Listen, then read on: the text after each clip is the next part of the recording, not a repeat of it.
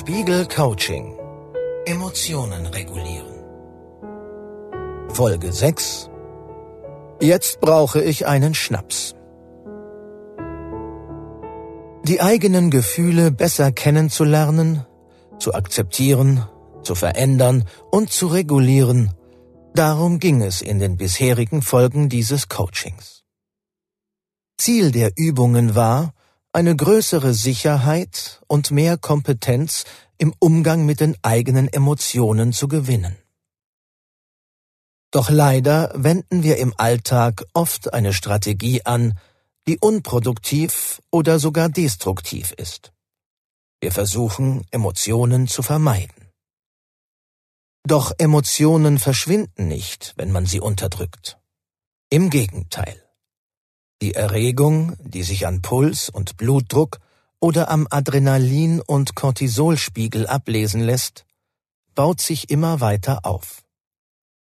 Es ist genauso wie bei einem gefüllten Luftballon, den man in einen Wassereimer drückt. Das erfordert viel Kraft. Und sobald man die Kontrolle verliert, schießt der Ballon heraus. In dieser Folge geht es deshalb darum, sie dafür zu sensibilisieren, wann sie vor Emotionen regelrecht weglaufen, also in ein ungesundes Vermeidungsverhalten fliehen. Wichtig ist dabei, sich manchmal abzulenken, wenn man emotional wird, ist in Ordnung. Erst wenn man permanent oder geradezu reflexhaft seinen Gefühlen ausweicht, ist das ein Alarmzeichen.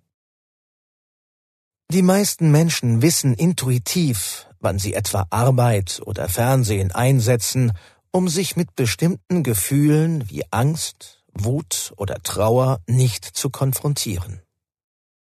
Sie hören gleich eine Liste von Aktivitäten, die viele Menschen zur Vermeidung von unangenehmen Emotionen nutzen. Überlegen Sie, welche davon sind Ihre gezielten Vermeidungsfavoriten? Fernsehen, Serien schauen. Videospiele. Sich mit sozialen Medien, Internetsurfen ablenken. Freunde anrufen. Nie allein sein. Essen, schlemmen, snacken. Drogen nehmen, Alkohol trinken. Sich streiten, sich aufregen sehr viel arbeiten, nie fertig werden. Exzessiv Sport treiben.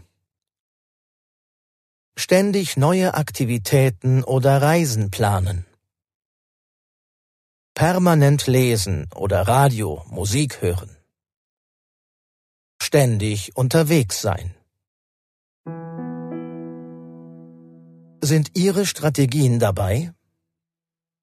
Natürlich könnten Sie jetzt einwenden, diese Aktivitäten sind doch eine hilfreiche Ablenkung.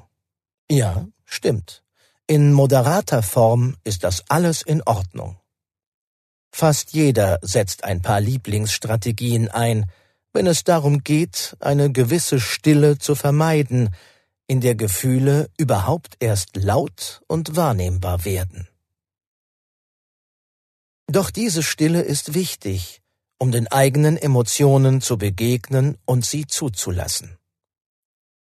Deshalb probieren Sie in der Übung dieser Coaching-Folge aus, wie es sich anfühlt, wenn Sie Ihre üblichen Vermeidungsmechanismen zumindest an drei Tagen nicht einsetzen. Setzen Sie sich stumm aufs Sofa, statt Serien zu schauen.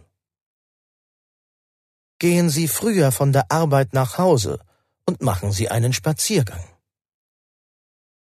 Bleiben Sie allein zu Hause, statt sofort Freunde zu treffen, Anrufe zu tätigen oder ins Netz zu gehen. Wenn Sie merken, dass Emotionen hochkommen und stärker werden, versuchen Sie, diesen ein wenig Raum zu geben. Experimentieren Sie damit, wie es sich mit dem Weglassen der üblichen Vermeidungsstrategien lebt. Sehr viele Menschen erleben die Folgen als erstaunlich positiv. Nach einer Zeit des Unbehagens der Langeweile oder der Ratlosigkeit fühlen sich viele bald ruhiger und klarer und oft sogar besser gelaunt. Die Akzeptanz- und Commitment-Therapie teilt Schmerz in zwei Kategorien ein. Sauber und schmutzig. Zum sauberen Schmerz gehören alle Grundemotionen wie Traurigkeit, Ärger, Angst, seelischer Schmerz wie Trauer sowie komplexe Gefühle wie Neid, Ohnmacht, Scham. Wenn man diese Gefühle in gewissem Maß zulässt, kann dies dazu führen, dass man Krisensituationen akzeptiert und irgendwann auch meistert. Sogenannter schmutziger Schmerz entsteht dagegen, wenn man versucht, dem sauberen Schmerz aus dem Weg zu gehen. Wer etwa Alkohol trinkt, weil er eine Niederlage vergessen will, erzeugt auf Dauer schmutzigen Schmerz, nämlich eine Abhängigkeit. Wer jedes Gefühl von Angst vermeidet und damit auch alle potenziell angsteinflößenden Situationen umgeht, der erzeugt schmutzigen Schmerz, weil er etwa weniger soziale Kontakte pflegt oder im Job schlechtere Chancen hat. Die Unterscheidung zwischen sauberem und schmutzigem Schmerz hilft manchen Menschen dabei, sich den sauberen Emotionen vertrauensvoller zu öffnen. Um die eigenen Emotionen besser zu verstehen, hilft auch ein Blick zurück in die Kindheit. Dafür gibt es in der nächsten Coaching-Folge eine aufschlussreiche Übung.